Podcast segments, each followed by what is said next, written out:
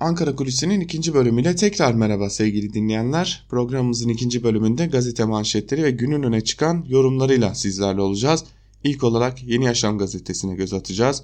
Yeni Yaşam gazetesinin bugünkü manşetinde ise Türkiye gitsin sözleri yer alıyor. Manşetin ayrıntılarında şu cümlelere yer verilmiş. Türkiye dünyaya Kuzey Suriye'ye girdiği yerlere huzur götürdüğü propagandası yaparken bölgeden gelen haberler durumun farklı olduğunu gösteriyor.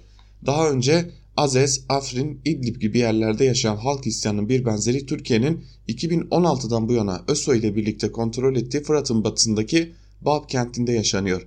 Geçen hafta kentte yaşanan büyük bir patlamanın ardından binlerce insan önceki gün sokağa döküldü. Kentteki hırsızlık, yağma, yolsuzluk ve baskının arttığına dikkat çeken Bab halkı Türkiye'nin kurduğu emniyet müdürlüğüne girmeye çalıştı. Ayrıca bazı binaları da yaktı. Eylemlerde sık sık Türkiye gitsin, Erdoğan rejimine hayır sloganları atıldı. Son birkaç gündür bölgeden dikkat çeken görüntüler de geliyor. Bölgede ateşe verilen binalar, protestolar ve protestocuların üzerine atılan gaz bombaları, açılan ateşler dikkat çekiyor. Devam edelim. Bir diğer habere geçelim. İsraf ekonomisi başlıklı bir haberi aktaralım. Ekonomik kriz nedeniyle işletmeler bir bir kapısını kapatırken işsizlik her ay rekor kırarken devlet bütçesi yine itibar için harcanıyor. 2020 yılı genel bütçesi kapsamındaki kamu idareleri kanun teklifinde yer alan temsil ve tanıtma giderleri için öngörülen miktar toplamda 267 milyon 706 bin lira oldu. Bu kalemden en fazla pay ise 92 milyon lira ile Cumhurbaşkanlığına ayrıldı. 2020 yılı bütçesini değerlendiren Profesör Doktor Erinç Yeldan hangi şirket veya kurumlara gelir olarak aktarılacağı belli olmayan muğlak ve yüksek miktarlı gider kalemlerinin yer aldığı bir bütçe. Bütün bunlar bütçe idaresinin kamu hizmeti ve kamu maliye politikası ile değil de yandaş şirket ve kişilere kaynak aktarmak, rant yaratmak amaçlarına göre hazırlandığı kuşkularını arttırıyor dedi şeklinde aktarılmış. Öyle görüyoruz ki bir ülkenin ekonomisi şirket ekonomisi gibi yönetilmeye devam ediliyor. Bugün Türkiye tiyatrosu açısından da üzücü bir gün ve o da ona dair de bir haberle devam edelim. Tiyatronun yıldızı bugün uğurlanıyor başlıklı bir haber. Rahatsızlanarak hastaneye kaldırılan ve önceki gün 91 yaşında hayatını kaybeden tiyatronun önemli isimlerinden Yıldız Kenter bugün toprağa veriliyor. Kenter için bugün saat 10'da Kenter Tiyatrosu'nda tören düzenlenecek. Küçük yaşta tiyatroya başlayan ve yüzden fazla eseri sahneleyen Kenter çok sayıda ismi tiyatroya kazandırdı. Kenter'in ardından mesaj yayınlayan HDK ve HDP tiyatro için büyük kayıp dedi şeklinde aktarılmış Türkiye tiyatrosunun belki de en önemli isimlerinden birini daha ne yazık ki kaybettik. Yeni Yaşam gazetesinin ardından Evrensel gazetesine geçelim. Evrensel gazetesi siftah yok oyun var manşetiyle çıkmış. Manşetin ayrıntılarında ise şu cümlelere yer veriliyor. Her gün yeni bir dükkana devren satılık yazısının asıldığı Dersim yeraltı çarşısında esnaflar iş olmadığı için zamanlarını telefonda kendi kıraş oynayarak geçiriyor. Yeraltı çarşısında 8 yıldır esnaf olan ve dükkanına devren satılık yazısı asanlardan biri olan Ali Ulufer insanlarda para yok ki nasıl alışveriş yapsınlar diye soruyor. Çarşıdaki esnafların başka bir geliri olmadan geçinemez hale geldiklerini belirten Ulufer benim başka gelirim olduğu halde zar zor geçinebiliyorum diyor. Çarşıdaki esnafların bazıları da geçen yıl kayyum dönemindeyken yeraltı çarşısının uzun bir tadilat sürecine girmesinden dolayı yaşadıkları sıkıntıyı büyüttüğüne dikkat çekti. Bize 3 ay içerisinde tadilatı bitireceğiz dediler ancak tadilat süresi 10 ayı buldu. Bu süre içinde borçla borcu kapattık hala onun sıkıntısını yaşıyoruz.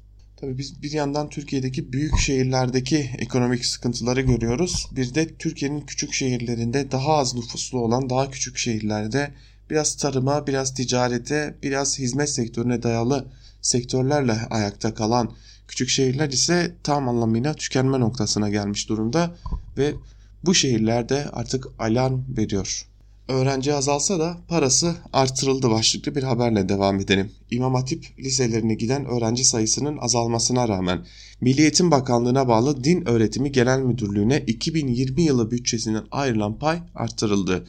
%14 oranındaki artış karşısında Eğitim Sen Genel Sekreteri Velat Kaya, İmam Hatiplere otomatik kaydı yapılan öğrencilerin çoğunun açık liseleri tercih ettiğini de hatırlattı deniyor Bu haberin de ayrıntılarında ve Türkiye'nin eğitim sisteminin adım adım sonuna doğru geliyoruz. Bir yanda e, diğer okullara neredeyse aktarılmayan paraların aktarıldığı imam hatipler bir yanda zorla imam hatipe gönderilmeye çalışılan ve açık liselere kaçan çocuklar bir yanda da Türkiye'deki sınav başarılarının giderek düşmesi durumu Türkiye'de eğitimin de tabutuna tıpkı demokrasi gibi son çivinin çakılma hazırlığının olduğunu gösteriyor. Sine millet değil daha güçlü mücadele başlıklı bir haberi de aktaralım. HDP kayyumlara karşı yeni bir yol haritası çizmek için Ankara'da geniş katılımlı bir toplantı yapacak. HDP'de eğilim kamuoyunda yansıyan kazanılmış tüm kurumlardan çekilerek sine millete dönme önerisi yönünde değil. Bunun yerine saldırıları püskürtebilecek yeni bir mücadele yolunun çizilmesine dair fikir birliği söz konusu. Nihai karar 20 Kasım'da verilecek deniyor.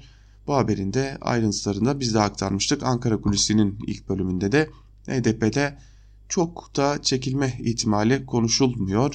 Daha, daha çok nasıl mücadele verilir ihtimali üzerinde duruluyor. Geçelim Cumhuriyet Gazetesi'ne. Cumhuriyet Gazetesi adakta bile şaibe manşetiyle çıkmış. Manşetin ayrıntıları ise şöyle. Çocuklara şiddet iddialarıyla gündeme gelen Darül Aceze'nin zarara uğratıldığı öne sürüldü. İddiaya göre Darül Aceze içinde kurban ve adak yerinin ihalesinin muhammen bedel bilerek yüksek tutuldu ve ihaleye katılım engellendi. Yeni ihale yapılması gerekirken idare meclisi karar, kararı alınarak alanın işletmesi kuruma 2.4 milyon lira borcu bulunan mevcut kiracı İA'ya verildi. Darülaceze Başkan Yardımcısının imzası bulunan belgeye göre aylık 126.350 bin lira bedelle ihaleye çıkan ihale için İA geçen Ağustos ayında 1181 lira işgaliye ödedi. İA'nın kira borcunun da 1 milyon liraya indirildiği öğrenilirken yine aynı belgeye göre Ağustos'ta elde edilen kurban kar bedelinin %40'ı yani 4729 lira borcuna karşılık İA'dan alındı deniyor haberin ayrıntılarında. Bir diğer haberiyle devam edelim yine Cumhuriyet Gazetesi'nden M16 ile katliam başlıklı haber ayrıntıları ise şöyle. Şanlıurfa Siverek'te 4 kişinin öldürüldüğü katliama ilişkin eski AKP milletvekili Zülfikar İzol'un kardeşleri ve oğlunun da aralarında bulunduğu 8 kişiye müebbet hapis sistemiyle dava açıldı. Cinayeti azmettirmekle suçlanan Zülfikar İzol hakkında ise takipsizlik kararı verildi. İddianamede saldırının planlı yapıldığına işaret edildi. Zülfikar İzol'un kardeşi Cihan İzol'un Polnet sistemi üzerine kayıtlı M16 piyade tüfeği olduğu tespitine yer verilen iddianamede M16 ile yakın mesafeden hedef gösterip ateş edildiğini belirtti deniyor. Bu haberin de ayrıntılarında tabi şuna dikkat çekmek gerekiyor. Son dönemlerde AKP'nin Urfa milletvekilleri özellikle birçok şekilde cinayete karışıyorlar. Bir, bir aileyi ortadan kaldırıyorlar ancak yargılanmıyorlar. Bir şekilde yargıdan kurtuluyorlar. Şimdilik SU-35 verelim başlıklı bir haberle devam edelim. Rusya Federal Askeri Teknik İşbirliği Servisi Başkanı Dimitri Shugayev Su-57 savaş uçaklarını Türkiye muhtemelen teslimatı ancak Rus ordusunun öncelikli talepleri karşılanırsa değerlendirilecek dedi. Shugayev, Türkiye'ye Su-35 savaş uçağı tedarik etme seçeneğini değerlendirmeye hazırız dedi. Rusya ayrıca Türkiye'ye kendi 4. ve 5. nesil uçaklarını geliştirmesine yardımcı olmayı da değerlendiriyor denmiş haberin ayrıntılarında. Tabi ister istemez bu açıklamalar, bu gündemler akıllara şu soruyu getiriyor. O zaman belki de S-400'ler aktif hale getirilecek ve ağır yaptırımlar ile karşı karşıya kalacağız. Bunun hazırlıklarını yapmak zorunda kalıyoruz. Geçelim Bir Gün Gazetesi'ne. Bir Gün Gazetesi ipotekli yaşamlar manşetiyle çıkmış. Manşetin ayrıntıları ise şöyle. TÜİK Ekim ayına ilişkin konut satış istatistiklerini yayınladı. Buna göre Ekim ayında konut satışları bir önceki yılın aynı ayına göre %2,5 oranında azalarak 142.810 oldu. Ancak kamu bankalarının konut kredisinde aylık faiz oranı %0.99'a indirmesiyle ipotekli konut satışlarında rekor kırıldı. Ekim ayında yurttaşlar konut kredisi kullanarak 50.411 konut satın aldı. Geçen yıl Ekim ayında bu sayı 8.065'ti. Böylece ipotekli konut satışı Ekim ayında yıllık %525 oranında artmış oldu. Hükümetin bastırmasıyla bankalar konut kredisini düşürerek yurttaşları ev almaya sevk ederken kira derdinden kurtulmak isteyenler 15 yıllık stresli bir sürece girmeyi göze alıyor. başına sokacak bir evin hayalini kuranlar konut kredisinde üst üste iki taksit ödeyemediğinde bankanın pençesini düşüyor. Takip başladığında banka hesaplarına taşınmazlara hatta maaşın bir kısmına bile el koyabiliyor. Ülke genelinde takibe düşen borç tutarı Eylül'de yıllık %51 oranında arttı deniyor haberin ayrıntılarında.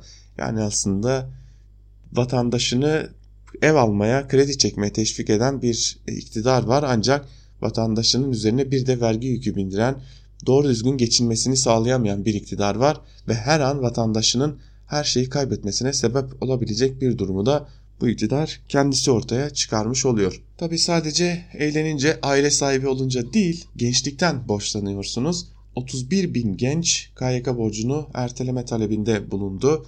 Öğrenim kredisi borcunu erteleme talebinde bulunan üniversite mezunu sayısında yıllara göre yaşanan artış Türkiye'nin içinde bulunduğu ekonomik darboğazı bir kez daha gözler önüne serdi. Resmi verilere göre 2016 yılından bugüne çeşitli nedenlerle öğrenim kredisi borcunu ödeyemeyen 313.686 üniversite mezunu borç erteleme talebinde bulundu. 2006 yılında 6000 üniversite mezunu borç erteleme talebinde bulunurken bu sayı Eylül 2019 itibariyle 31 bine yükseldi. Gençler mezun olduktan sonra yıllarca işsiz olmalarına karşın KYK borçlusu ve hacizlisi durumuna da düştü. Üniversite döneminde öğrenim kredisi kullanan ancak mezun olduktan sonra geri ödemede zorluk yaşayan kişi sayısı 5 milyonu aştı. Borcunu ödeyemediği için haciz tehlikesiyle karşı karşıya kalan on binlerce genç borç erteleme ya da yapılandırma yoluna başvurdu. Borç erteleme talebinde bulunan genç sayısı 2006 yılından 2019 yılına kadar %416 arttı deniyor haberin ayrıntılarında. Tabi burada küçük bir ayrıntıyı vermekte fayda var. Borç erteleme talebinde bulunulduğunda tabi bankalar için de böyledir. Borç erteleme talebinde bulunduğunuz an çok yüksek faiz uygulanır. Bir örnek verecek olursak KYK'ya 17 bin liralık bir borcunuz varsa bir yıllık bir borç ödeme talebinde başvurusunda bulunduğunuz anda 8 bin liralık bir faiz gibi yani %45-50 bandında bir faiz işletmesi gibi bir durumla karşı karşıya kalabiliyorsunuz. Yani bir yıllık borç ertelemenin işsizlik nedeniyle devleti olan borcunuzu ertelemenizin sonucunda 8 bin liralık gibi bir ek faizle karşı karşıya kalabiliyorsunuz. Ödeyemeyen insanlar ya bunu göze alıyor ya da ödeyemiyorlar ve başlarına gelecek son günlerde uygulamaya sokulan elektronik haciz yani doğrudan banka hesaplarına konulan blokeleri bekliyorlar. Hesaplara bloke geldiği anda da yakınlarına ait banka hesaplarına ait bir kartı kullanıyorlar para işlemleri için ya da gidip yapılandırma talebinde bulunup biraz daha zaman kazanmaya çalışıyorlar.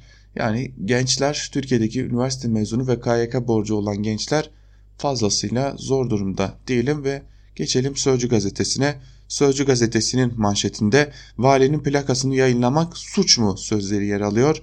Manşetin ayrıntıları ise şöyle. Yerel bir gazete devlet araçlarının halkın önüne park edilmesini eleştirdi. Fotoğrafta valinin plakası da çıktı. Soruşturma açıldı. Gazeteci kovuldu. Yargı reformuyla getirilen haber özgürlüğü Sakarya'da lafta kaldı. Sakarya Halk Gazetesi 29 Ekim'de protokol araçlarının halkın önüne park etmesini tek kelimeyle rezalet başlığıyla haberleştirdi. Fotoğrafta valinin 540001 olan plakası göründü. Soruşturma açan savcılık yayın müdürü Hüseyin Cumalı'yı ifadeye çağırıp plakayı neden gazeteye bastın diye sordu. Ardından da patron gazeteciyi işten kovdu deniyor haberin ayrıntılarında. Tabi burada dikkat çeken şey bir patronun soruşturma açılan gazeteciyi hemen işten kovması zira yerel gazete ilan alamamaktan ve AKP ile arasının ters olmasından, bozulmasından çok korkuyor. Yavaş hızlı çıktı başlıklı bir diğer haberi de aktaralım. Ankara Büyükşehir Belediye Başkanı Mansur Yavaş ilk 200 gün hesabını verdi. İsrafla mücadelenin belediye sağladığı karı kitapçıkla anlattı. Buna göre belediye bütçesi 8 Nisan 25 Ekim tarihleri arasında 387 milyon 821 bin lira fazla verdi. Tahsilat hızlandırılıp 37 milyon liralık alacak toplandı. Ayrıca geçmiş dönemden kalan 3,5 milyar liralık borcun 305 milyon 821 binlik taksidi de ödendi deniyor haberin ayrıntılarında ve Mansur Yavaş'ın aslında Ankara'da büyük bir sempatiyle izlendiğini belirtmekte fayda var. Ee, Mansur Yavaş'ın belediyeciliği, belediyecilik anlayışı Ankara'da halk arasında beğeniliyor ve şu ayrıntıyı da söyleyelim kendisine oy veren ya da vermeyen herkes Mansur Yavaş'ın belediye anlayışını beğeniyor ve buna yönelik de e, birçok alanda toplu taşımada birçok alanda halk memnuniyetini dile getiriyor. Karar Gazetesi'ne geçelim. Karar Gazetesi bizde yanlış olmaz cumhuriyeti manşetiyle çıkmış. Ayrıntılar ise şöyle. Define dedikodusu uğruna resmi gözetim altında yok edilen 12 bin yıllık dipsiz göz skandalı sonrasında yaşananlar bürokratik köynemişliğin de en çarpıcı fotoğrafı oldu. Türkiye'nin bir doğal hazinesinin yok edildiği olayda benzer bütün olaylardaki gibi sorumlular hatalarını kabul edip harekete geçmek yerine akıl almaz bahanelerin ardına sığınmayı tercih etti. Hiçbir yetkili sorumluluk üstlenmezken gölün aslında buzul dönemden kalmadığı sadece bir su birikintisi olduğu açıklamaları gelmeye başladı. 12 bin yıldır kimse için tehdit olmayan göl Dumanlı köyü İstavroma yaylasında yaşayan vatandaşları aniden rahatsız etmeye başladı. Sosyal medyada başlayan kampanyalar yine bürokrasinin hatasızlığını, asıl suçlunun gölün kendisi olduğunu bütün Türkiye'ye gösterdi deniyor. Daha komiği o göl şimdi sit alanı ilan edildi. Göl yok ama sit alanı var. Bir diğer haberiyle devam edelim. Mültecileri Suriye'ye göndermeyiz başlıklı bir haber. Ayrıntılar ise şöyle. Cumhurbaşkanı Erdoğan Türkiye'ye sığınan Suriyeli mültecilerin geri gönderilmesi tartışmalarını noktayı koydu. Kimseyi varil bombalarına teslim etmeyiz. Türkiye 4 milyon mülteciye ev sahipliği yapıyor. Ana muhalefet memleketlerine göndereceğiz diyor. Biz varil bombaları altında inleyen, oralardan kaçan bu insanlara asla ve kat'a o varil bombalarına tekrar teslim etmeyiz. Kendi insanın sesine kulak vermeyen, tam tersine itirazları hoyratça bastırmaya çalışan devletler çok büyük yıkımlarla karşılaşabiliyor. Bölgemizde bu vahim hataya düşen pek çok devlet ve yönetim var. Şikayetlerin çoğaldığı bir yerde idare-i maslahata ısrar halka zulmetmektir. Hikmeti hükümet dediğimiz yaptıklarını sorgulamayan kerameti kendinden menkul devlet yönetimi artık geride kalmıştır demiş Cumhurbaşkanı Erdoğan. Tabi buradaki açıklamalar e, Tahran'ı mı işaret ediyor onu bilmiyoruz ancak Tahran korkusu başlıklı bir haberi de aktaralım. Uluslararası ajanslar İran'daki gösterilerde şu ana kadar hayatını kaybedenlerin sayısının 20'yi geçtiğini bildiriyor. Hükümet ise devrim muhafızları merkezleri, ahlak polisi, besişlerin karakolları ve bankaları hedef alan protestolara karşı tavrını daha da sertleştiriyor. İlk günden itibaren yaşatılan internetin neredeyse durdurma noktasına geldiği ülkede başkent Tahran için kırmızı alarm verilmiş durumda. Başkentin neredeyse tüm sokaklarının olağanüstü güvenlik önlemleriyle korunduğu bildiriliyor denmiş haberin ayrıntılarında. Tam da İran'da yaşanan bu protestolardan dolayı Cumhurbaşkanı Erdoğan açıklamalarında İran'ı mı da kastetti sorusu da akıllara geliyor. Tabii yakından İran'da takip edilmeye devam ediliyor. Geçelim yandaş gazetelere Milliyet gazetesine göz atalım. Milliyet gazetesi kendi kendine yeten Türkiye manşetiyle çıkmış. Ayrıntılar ise şöyle. Savunma Sanayi Yetenek Envanteri portalı yerli sanayinin kapasitesini ortaya çıkaracak.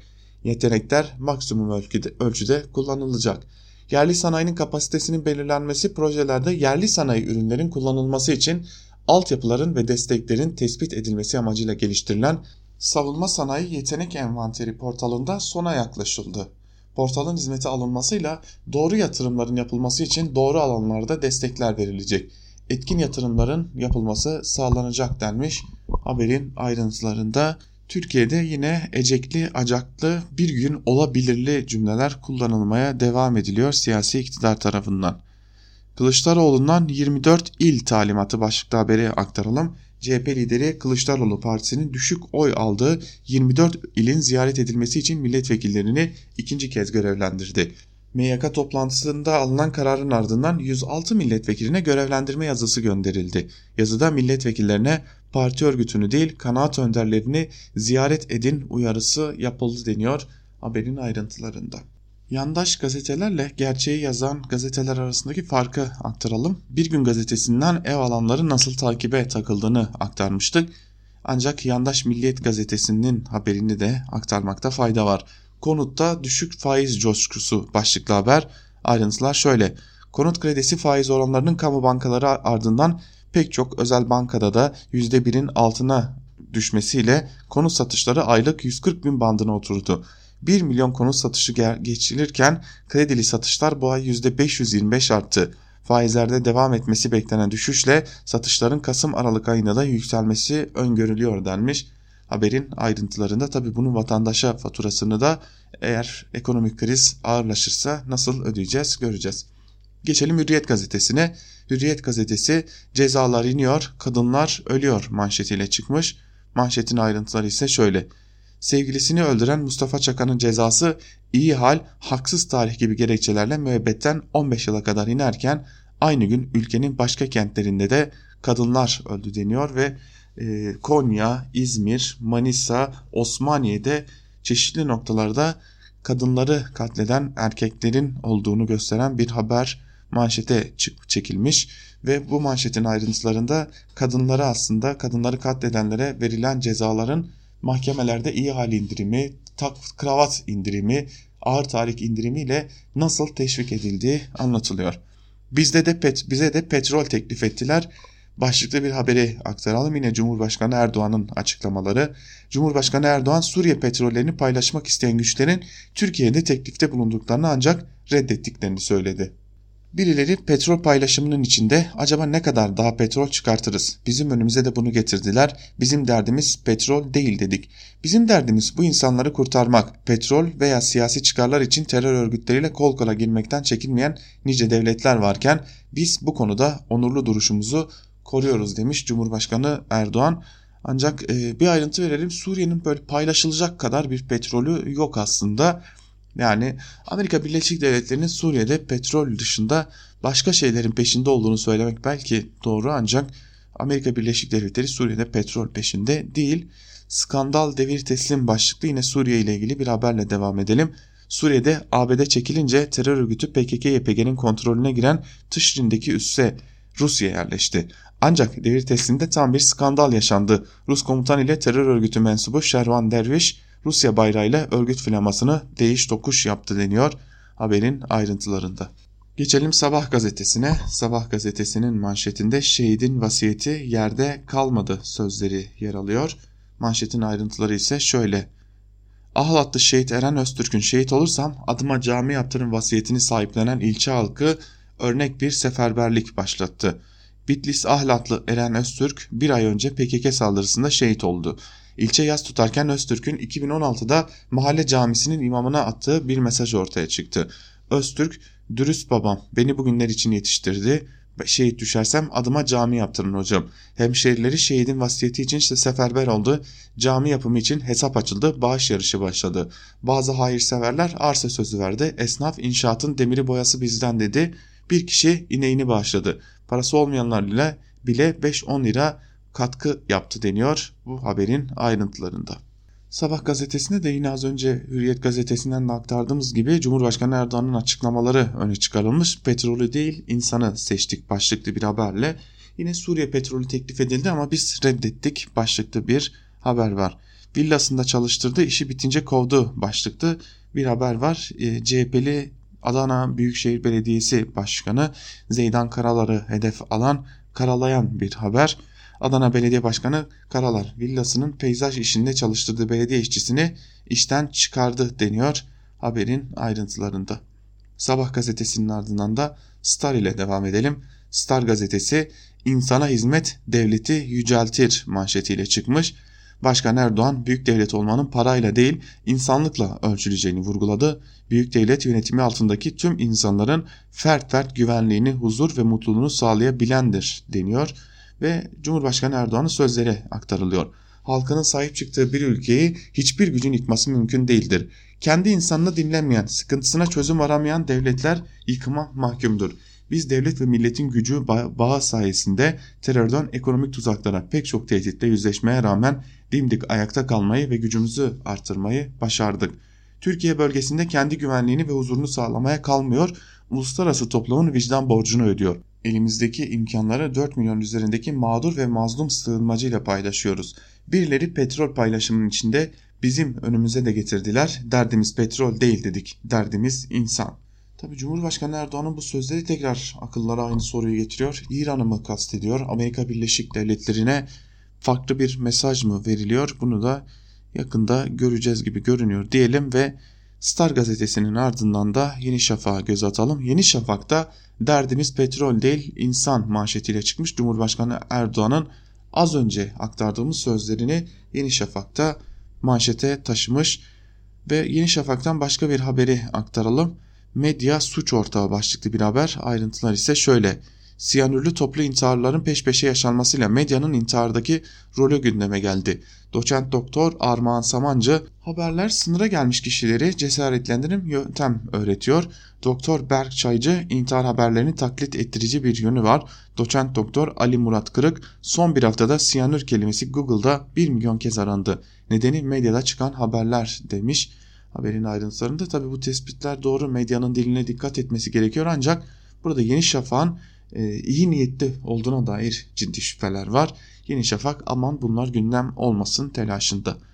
Son olarak da Akit'e göz atalım. Akit'in manşetinde biz petrolü değil insanları seçtik sözleri yer alıyor. Yine Cumhurbaşkanı Erdoğan'ın Suriye'ye ilişkin söylediği sözler ve nereye verildiğini tam anlayamadığımız mesajlar var. Mesajları da yakında anlamış olacağız. Tabi Akit yine Laikçi zorbaları yargı cesaretlendiriyor başlıklı bir haberi aktarmış ve yine birilerini hedef göstermiş. En azından laikliği hedef göstermiş. Şortlu bir kadınlar tartışan Abdullah Çakıroğlu ve mini etekli bir kızla minibüste tartışan Ercan Kızıltaş 3 yıl 9 ay hapse mahkum edilirken Kerime Bey isimli çarşaflı kadına saldıran Atınç Manap AC isimli tesettürlü kadına yumruk atan Hakan Dündar ve 16 yaşındaki Fatma Dilara Aslıhan Yiğit'e saldıran Aslimilla Kursar elini kolunu sallayarak dolaşmaya devam ediyor denmiş. E, tartışan ve saldıran cümleleri geçiyor. Oysa minibüste nasıl şortlu kadına saldırıldığını hepimiz yakından hatırlıyoruz. Şortlu kadınlara saldırılması Akit'e göre tartışma ancak türbanlı kadınlara saldırılması saldırma olarak adlandırılıyor.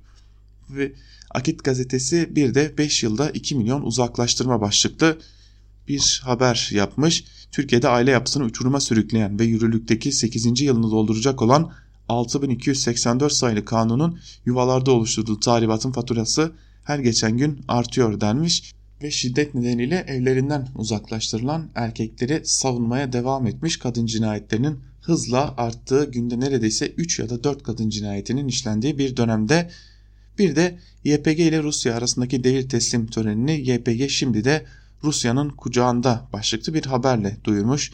Akit gazetesi tabi medya etiğinden, ahlakından hatta toplumsal ahlaktan haberi olmayan bir gazetenin de böyle çıkması normal diyelim ve gazete manşetlerini bugün biraz uzun tuttuğumuz için öncelikle sizden özür dileyelim ve günün öne çıkan yorumlarına geçelim. Bugün köşe yazarlarının gündeminde Halkların Demokratik Partisi'nin yarın gerçekleştireceği Sine-i Millet toplantısı var. Bu konuya ilişkin yazılarla başlayalım. İlk olarak Evrensel Gazetesi'nden Yusuf Karataş'ın HDP'de Sine-i Millet tartışmaları ne yapmalı başlıklı yazının bir bölümünü aktaralım. Sine-i Millet yani halkın içine dönmek eğer halkın temsilcileriyle birlikte yeni bir mücadele sürecine girmesinin önünü açacaksa anlamlı bir seçenektir. Ancak maalesef bugünkü tablo öyle değildir. Kayyum atanan büyük şehirlerde bile 2015'ten bugüne devam eden yıkım ve baskı politikaları nedeniyle halkın tepkisi çok sınırlı kalmıştır. Mesela zamanında Nevroz kutlamaların yasaklanmasından hatırlanacağı gibi yasakların on binlerce insanın kitlesel tepkisiyle boşa çıkarılabildiği Diyarbakır'da kayyum atanmasına karşı tepki Büyükşehir Belediyesi'nin karşısındaki sokakta birkaç yüz kişinin katıldığı eylemde sınırlı kalmıştır. Bugünkü tablonun oluşmasında Kürt kentlerinde 2015'teki çatışmaların önemli bir etkisi oldu. O günden bugüne Erdoğan iktidarı buralarda önce yıkım ve ardından baskı ve yasaklarla ele geçirdiği inisiyatifi kaybetmek istemiyor. O yüzden halkın moral değerlerini güçlendirecek, örgütlenme ve mücadele yönelimini büyütebilecek her türlü olanağı daha baştan ortadan kaldırmak istiyor. Daha seçimler yapılmadan kayyum atama yönündeki tehdit açıklamaları bu politikanın bir ifadesiydi. Toparlamak gerekirse bugünkü koşullarda Erdoğan iktidarının tek adam yönetiminin devam eden kayyum atamalarında kendini gösteren baskı politikalarını içe dönerek durdurmak olanaklı görünmüyor. Atılacak adımların, alınacak kararların halkın en geniş kesimlerini örgütleyecek ve mücadeleyi ilerletecek yönde olması gerekiyor. Çünkü halkın iradesinin gaspından başka bir anlama gelmeyen kayyumlar nasıl sadece HDP'nin sorunu değilse iktidarın en temel demokratik halkların kullanımı ortadan kaldıran bu uygulamalarına karşı koymak da sadece HDP'nin üstesinden gelebileceği bir iş değildir. Bu nedenle bugün kayyumlara karşı mücadelenin demokrasi mücadelesinin bir alanı olduğu konusunu unutmadan bu saldırıları püskürtmek için en geniş halk güçlerini birleştirecek bir mücadele altında ısrar etmekten başka bir çıkar yol bulunmuyor demiş Karataş yazısının bir bölümünde. Fehmi Koru da bu konuyu köşesine taşımış ve HDP'nin ara seçimi zorlamak yerine yapması gerekenler var başlıklı yazısının bir bölümünde şunları aktarıyor. Etrafa kulak vermeye başlayınca HDP'de bazı önemli isimlerin partilerine karşı alınan tavra bir tepki olarak biz de sine millete dönelim görüşünü seslendirmeye başladığını öğrendim. Kazandığımız ve halen elimizde olan belediye başkanlıklarını bırakalım, milletvekillerimiz de istifa etsin ve önce ara seçimi sonra da genel seçimi zorlayalım tezi ilgi görmekteymiş. Galiba şu günlerde bu amaçta bir karar toplantısı da yapacakmış HDP. Muharrem Sarıkaya'nın bugünkü ara seçim tartışması başlıklı yazısı da bu konu hakkında HDP içinde konuşulanları yansıtıyor. Tepki anlaşılır bir şey. Yerel seçimlere aday olarak girmelerine izin verilmiş bazı kişilerin belediye başkanı seçildikten sonra başlarına gelmedik kalmadı. Görevden alındılar ve seçildikleri illerin valileri ile ilçelerin kaymakamları yerlerine kayyum olarak atandı. Çoğu gözaltına alındı, tutuklandı da. Duyulan tepki bu gelişmeye. Ancak tepkinin sine millete dönmek aşamasına vardırılması bana da pek uygun bir siyasi tavır gibi gelmiyor. Genel seçimi zorlamak ve bunu yerel yönetimleri terk ederek ve meclisi varlıklarını azaltıp veya bütünüyle boşaltarak yapmaya kalkışmak sonuç alma açısından işe yarar bir formül gibi görünmüyor. Ara seçimi zorlayabilirler bu formülle. Görevden alınanlar ile kendi boşalttıkları belediye başkanlıkları içinde o arada seçim yapılabilir. Ama o kadar işte. Genel seçim hiçbir biçimde HDP'nin zorlaması mümkün değildir. İktidar partisi istemedikçe seçim erken tarihe alınmaz. HDP bunu yapacağına görevden alma ve kayım atama uygulamalarına karşı hukuki bir mücadeleyi ciddi bir biçimde başlatsa, bu arada hep konuşulan Türkiye Partisi olma yolunda çabalarını arttırsa herhalde daha politik bir davranış sergilemiş olur diyor Fehmi Koru'da yazısının bir bölümünde. Fehmi Koru'nun yazısında atıf yaptığı Habertürk'ten Muharrem Sarıkaya'nın yazısıyla devam edelim. Ara seçim tartışması başlıklı yazının bir bölümü şöyle. HDP geçen haftadan bu yana meclisi ara seçime belediyeleri de yeniden sandığa götürme tartışması yapıyor. Meclisi ara seçime götürmek için istifa önerisini de ilk kez eski milletvekili eski Ağrı Belediye Başkanı Sırrı Sakık dile getirdi. Sakık'ı eski eş genel başkan Selahattin Demirtaş'ın Mahsuni Karaman takip etti. Karaman fiilen siyaset tasfiye edilen edilmek istenilen bir HDP var.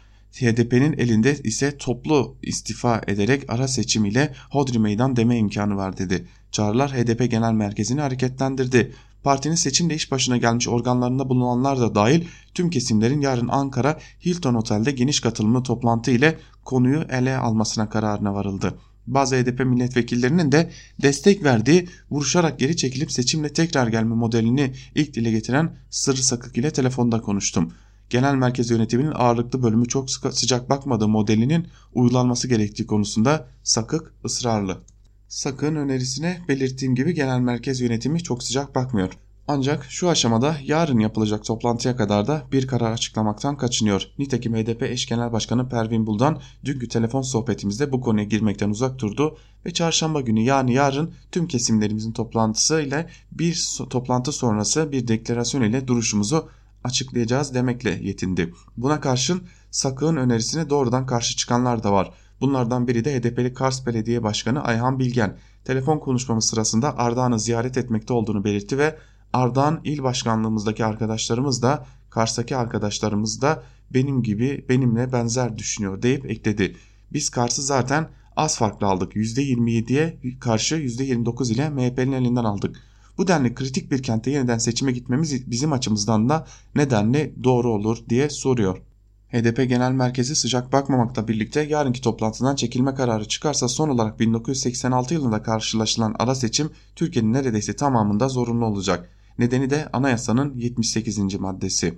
Üye tam sayısı olan 600'ün %5'i 30 milletvekiline denk geliyor. Ancak mecliste ölüm ve milletvekilinin düşmesi nedeniyle zaten 11 eksik var ve sandalye sayısı 589'a indi.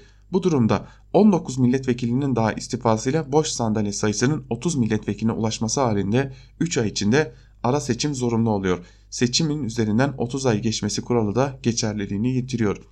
Çünkü meclisin 3. büyük partisi olan HDP'nin zor, bu zorunluluğu sağlayacak iki katı oranında 67 sandalyesi bulunuyor. Başta da belirttiğim gibi HDP yönetimi bunun uygun olmadığını düşünüyor demiş Muharrem Sarıkaya da yazısının bir bölümünde. Kayyum uygulamalarına dair Ankara kulisinde de sabah biz de aktarmıştık. Yeni bir döneme girilecek gibi görünüyor Türkiye yerel yönetim modelinde. Bu konuya ilişkin gazete duvardan kayyum politikası pilot bölge uygulaması gibi başlıklı Berin Sönmez'in bir yazısı var. Onu da aktaralım. Seçilmişlerin hakkı gasp edilerek atanmışların güçlendirilmesine ilişkin Mardin modeli ifadesinin yer aldığı İçişleri Bakanlığı teftiş raporu kayyum politikasının Kürt meselesi olmadığını göstermeye yeter belediye meclislerinin seçim ve teşkil edilmesi ancak merkezden atanan bürokratların vali ve kaymakamların aynı zamanda yerel yönetimlerin başı olmasına dayalı bir model Kürt meselesi değil demokratik sorun. Pek de katılmadığım bir görüş varsa o da düşman hukuku uygulandığı yönündeki sözler. Bana kalırsa bu yaşananlar Kürtlere yönelik bir düşman hukuku olmanın ötesinde yeni bir yerel yönetim şemasının pilot bölge uygulaması. Dikkat edilirse bugünkü sistemde atanmışlardan oluşan hükümet yapısıyla çok örtüşen bir yönetim planından söz, söz edildiği anlaşılır. Pek sevilen coğrafi isimlerle söylersek Doğu ve Güneydoğu Anadolu bölgesinde gerçekleştirilen kayyum atama yönteminin bir pilot bölge uygulaması mahiyetinde test niteliğinde gerçekleştirildiğini düşünüyorum. Sadece Kürt halkına yapıldığı için itiraz etme gerek gerekliliği açık kuşkusuz. Aynı zamanda Kürtlerle sınırlı kalmayacak bir pilot uygulama olduğunu anlamak için yeni hükümet sistemiyle örtüştüğünü görmek yeter. İlaveten son yerel seçimlerde iktidarın yaşadığı hayal kırıklığını hatırlayalım. Benzer bir hayal kırıklığını tekrar yaşamak için iktidar yerel yönetici seçim usulüne son vermek isterse buna hayret edecek kimse çıkmaz sanırım. Artık hemen hemen hiçbir şeye şaşırmaz hale geldiğimiz için reflekslerimiz göreliyor. Yerel yöneticilerin merkezi hükümetin memuru olduğu, merkezi hükümetin muhalefetin medyayı, anayasal kurumları, iş dünyasını, sivil yapıları kontrol altında tuttuğu bir ortama verilecek tek isim parti devleti olur. Erdoğan her seçim dönemi eleştiri şeklinde olsa bile o kadar sık telaffuz ediyor ki 1930 ve 40, 40'ları bir nevi öykünme, imrenme, heves etme olduğunu düşünebiliriz demiş Berin Sönmez de yazısının bir bölümünde ve Türkiye'nin adım adım yeni bir yerel yönetim modeline gittiğini dile getirmiş. Karar Gazetesi'nden İbrahim Kahveci'nin emeklilik yazısıyla devam edelim. Malum Cumhurbaşkanı Erdoğan'ın emeklilikte yaşa takılanlar için yaptığı açıklama hala gündemde. Seçimi de kaybetsek ben yokum dedi. Şimdi AKP'nin EYT konusundaki tavrı merak ediliyor çünkü milyonlarca emeklilikte yaşa takılanın olduğu biliniyor. Bir de emeklilik yazısı kalemi almış İbrahim Kahveci. Onun da bir bölümünü aktaralım. Sosyal güvenlik sistemimiz EYT olmasa bile çökmüş durumda. Yılda 200 milyar lira merkezi bütçeden para aktarmaz isek çalışanlardan kesilen primle emeklilere ödenecek ortalama aylık 730 liradır. Yani birileri 300-400 alacak diğerleri 1000-1200 TL alacak o kadar. Bir kere şunu kabul edelim. Ülkemizin emeklilik sistemini çökerten ilk hareket rahmetli Özal'ın süper emeklilik örneğidir. Ama asıl büyük vurucu darbeyi rahmetli Demirel'in ekonomist yönetimi Tansu Çiller ile yaptığı erken emeklilik hamlesi gerçekleştirdi. İnsanlar 38-40 yaşında emekli edildiler. Kısaca herkes bilsin ki erken emeklilik bir hak değil, ülkenin geleceğinin gasp edilmesidir. Bu arada kaç kez yazdım hatırlamıyorum ama bu satırları yazan ben de EYT tabir ettiğiniz sistemdeyim. Ne yani ülke batsın ama ben kurtulayım mı demeliyim ama siyasetin kilitlediği ve kör düğmetli düzenin değişmesi için de yıllardır uğraş veriyorum.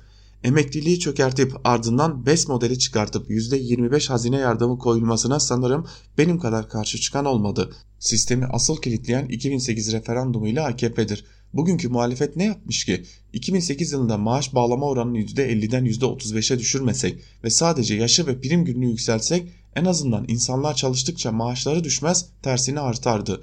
Bugün emeklilik günü gelenler yaş dolmadığından çalışıyorlar ama bu sefer de emeklilik maaşları düşüyor. Asıl sorun burada ve bu sorunu veya bu sistemi kilitleyen AKP'nin 2008 reformudur. Çalıştıkça maaşı artan bir sistem çok kurmak çok mu zor? Ama maalesef ekonomi yönetimi buna hiç yanaşmıyor. Asgari emekli maaşı sistemiyle tabandaki kendi seçmenini mutlu ediyor ve gerisine bakmıyor. İşin özeti şu ki defalarca tekrar yazıyoruz ama maalesef ülkemizin sorunlarının ciddiyetinin farkına varmış değil.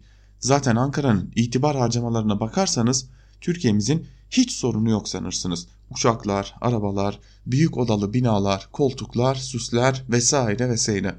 O zaman milletin EYT isteğine niye karşı çık çıkıyoruz diye sormuş İbrahim Kahveci de yazısının bir bölümünde. Biz de İbrahim Kahveci'nin bu yazısıyla birlikte köşe yazılarını burada noktalayalım. Ancak programımızı kapatmadan küçük bir hatırlatmada bulunalım.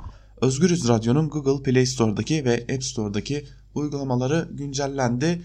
Uygulamaları telefonlarınızdan silip tekrar yüklediğiniz takdirde Özgürüz Radyo'daki programlarımız başladığında uygulamalarımız üzerinden sizlere ulaşacak bildirimlerle haberdar olabileceksiniz. Yapmanız gereken tek şey eğer telefonunuzda program yüklüyse uygulamayı silip tekrar Google Play Store'dan ya da App Store'dan yüklemek.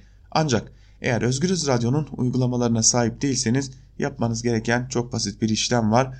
Android telefon kullanıyorsanız Google Play Store'dan veya Apple telefon kullanıyorsanız App Store'dan Özgürüz Radyo'nun uygulamalarını bulabilir ve buradan edineceğiniz uygulamayla Özgürüz Radyo'nun hem yayın içeriklerine hem yayın akışına ve tabii ki tek bir play tuşuna basarak Özgürüz Radyo'nun yayınlarına, özgün içeriklerine ulaşabilirsiniz sevgili dinleyenler.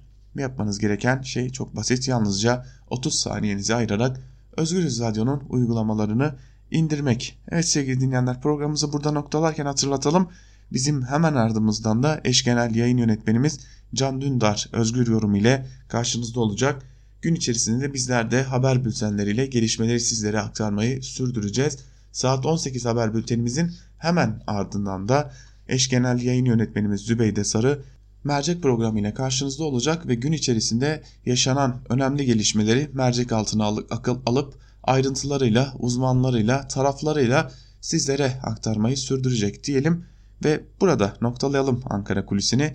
İlerleyen saat dilimlerinde Özgür Haber bültenlerinde görüşmek dileğiyle bizden şimdilik bu kadar. Hoşçakalın. Özgürüz Radyo'dan ve Ankara Kulisi programından merhaba sevgili dinleyenler. Hafta içi her gün olduğu gibi bugün de Ankara Kulisi programının ilk bölümünde Ankara'da konuşulanları, siyasetin gündemini aktaracağız. İkinci bölümde ise günün öne çıkan yorumlarıyla ve gazete manşetleriyle karşınızda olmayı sürdüreceğiz. Peki bugün salı günü itibariyle Ankara gündeminde neler var? Malum salı günü ve siyasi partilerin Türkiye Büyük Millet Meclisi'nde grup toplantıları gerçekleştiriliyor.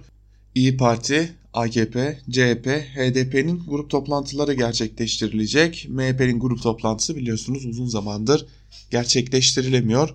Grup toplantılarının ardından Cumhurbaşkanı ve AKP Genel Başkanı Erdoğan kabinesini toplayacak sarayda. Bakanlar Kurulu'na başkanlık edecek. Bugün siyasetin gündeminde öyle görünüyor ki emeklilikte yaşa takılanlar hala ABD görüşmesi gibi konular ağırlıkta olacak. Tabi bugün bir de HDP'nin gündemi olacak. Halkların Demokratik Partisi 20 Kasım'da yani yarın önemli bir toplantı gerçekleştirilecek. Bu toplantıda meclisten çekilme ve çekilmeme kararı yine belediyelerden istifa etme veya etmeme kararı ele alınacak. Bu önemli bir gündem maddesi uzun zamandır HDP'li belediyelere kayyum atanıyor ve HDP'li belediye eş başkanları tutuklanıyordu. Peki bu toplantıdan ne çıkabilir sorusu önemli bir konu olarak gündemde yarın biz de Özgürüz Radyo olarak bu toplantıyı Ankara'da takip edeceğiz. Gerek canlı bağlantılarla gerek de yapacağımız söyleşilerle sizlere bu toplantının gündemini aktaracağız. Ancak şunu söylemekte fayda var. HDP'nin meclisten çekilmesi yani sine millet durumu beklenmiyor. Bunu özellikle söyleyebiliriz. sine millet konusu HDP tabanında ve HDP'li seçilmişler arasında dahi tartışılıyor. Bu konunun tartışılma nedenlerinden biri özellikle de HDP üzerindeki baskılar ve HDP'nin siyaset yapamaz hale getirildiği düşüncesi. Ancak tüm buna rağmen bir ağırlıklı olarak HDP'li seçmenlerin AKP'de siyasi iktidarda bunu istiyor. Meclisten çekilmemeli, daha radikal bir mücadele ve strateji benimsenmeli söylemi üzerinde ortaklaştığını söyleyebiliriz. Aslında yarınki toplantıdan Halkların Demokratik Partisi'nin ne belediyelerden çekilme kararı vermesi ne de sine millet yani meclisten çekilme kararı vermesi beklenmiyor. Daha çok yeni bir mücadele, yeni bir strateji belirlemesi bekleniyor. Bu stratejinin neler olacağını da yarından itibaren görmeye başlayacağız. Toplantı başladıktan sonra ortaya çıkacak tavırlarla, söylemlerle biz de Özgür Radyo olarak bunları size aktaracağız. Ancak başta söylediğimizi sonda tekrarlayalım. HDP'nin meclisten çekilme ya da sine millet dediğimiz şeyi gerçekleştirme ihtimali çok düşük bulunuyor. Zira HDP tabanında büyük bir kesim biz burada siyaset yapamıyoruz dese de yeni bir siyasi söylem geliştirilebileceği inancını da taşıyor. Bu nedenle şu an itibariyle böylesi bir kararın verilmesi için olağanüstü bir durum gerçekleşmediği sürece bir ihtimal görünmüyor diyelim. Tabi HDP'yi konuşurken kayyumları konuşuyoruz. Kayyumları konuşurken de nasıl bir yerel yönetim modelini konuşuyoruz. Aslında biz bu konuyu 23 Ağustos tarihinde Özgürüz Radyo'dan sizlere duyurmuştuk sevgili dinleyenler. AKP yeni bir yerel yönetim modeli üzerinde tartışıyor, araştırmalar gerçekleştiriyor. Nasıl yapabiliriz sorusunu soruyor demiştik. Kayyum atamalarının ardından da özellikle HDP'li seçilmişler bu konuyu çok dile getirmişlerdi. AKP Kürt illerini, HDP'nin güçlü olduğu illeri yeni bir yerel yönetim modeli için model olarak kullanıyor demişlerdi. Biz bu yerel yönetim modeli ne olabilir sorusunu Ankara'da kulislerde yetkililer arasında araştırmıştık.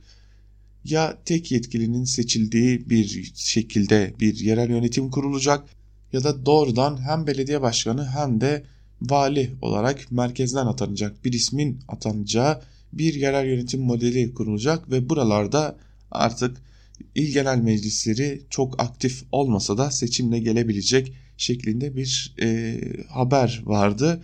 Bunu doğrulayan hamleler gelmeye başladı. AKP bu hamlelerini doğrulayabilecek şekilde kimi raporlar ortaya çıkarmaya başladı. İçişleri Bakanlığı'nın teftiş raporunda kayyumlukta Mardin modeli şeklinde bir değerlendirme yapıldı ve bunun aslında değerlendirilebileceği şeklinde bu modelin uygulanabileceği şeklinde ibareler de bulunuyordu. Kayyum dönemindeki belediyecilik hizmetleri bir sistem olarak ele alınabilir.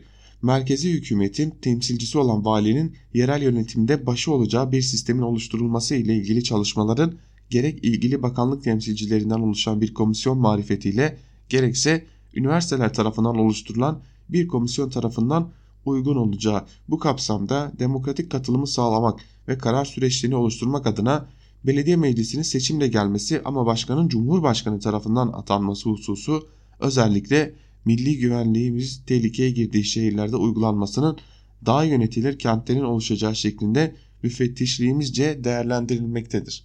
Bu İçişleri Bakanlığı'na ait bir değerlendirme raporu özellikle milli güvenliğimizin tehlikeye girdiği şehirlerde uygulanabilecek bir modelden bahsediliyor. Tabi bu model anayasayı tamamen yok sayma anlamına geliyor şu an itibariyle.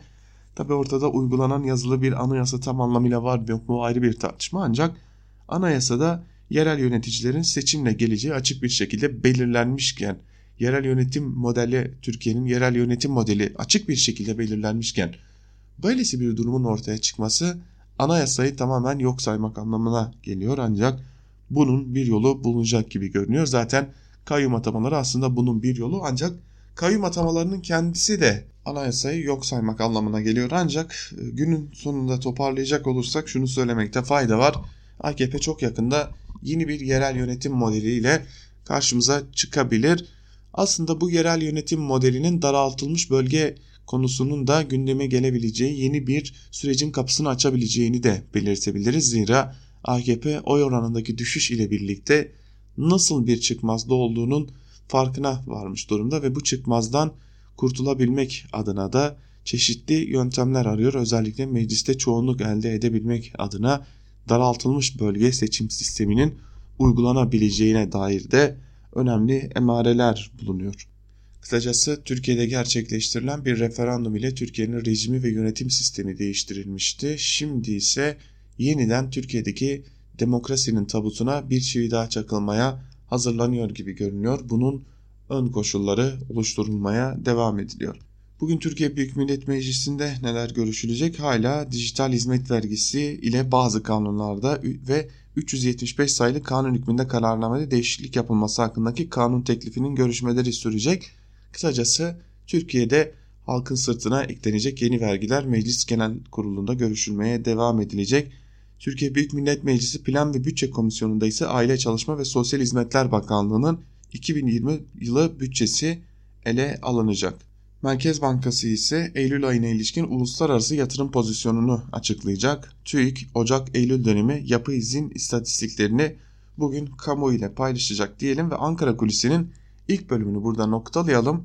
Programımızın ikinci bölümünde ise gazete manşetleri ve günün öne çıkan yorumlarıyla karşınızda olmayı sürdüreceğiz. İlk bölüm burada sona eriyor. Kısa bir aranın ardından ikinci bölümde karşınızda olmayı sürdüreceğiz. Şimdilik küçük bir ara.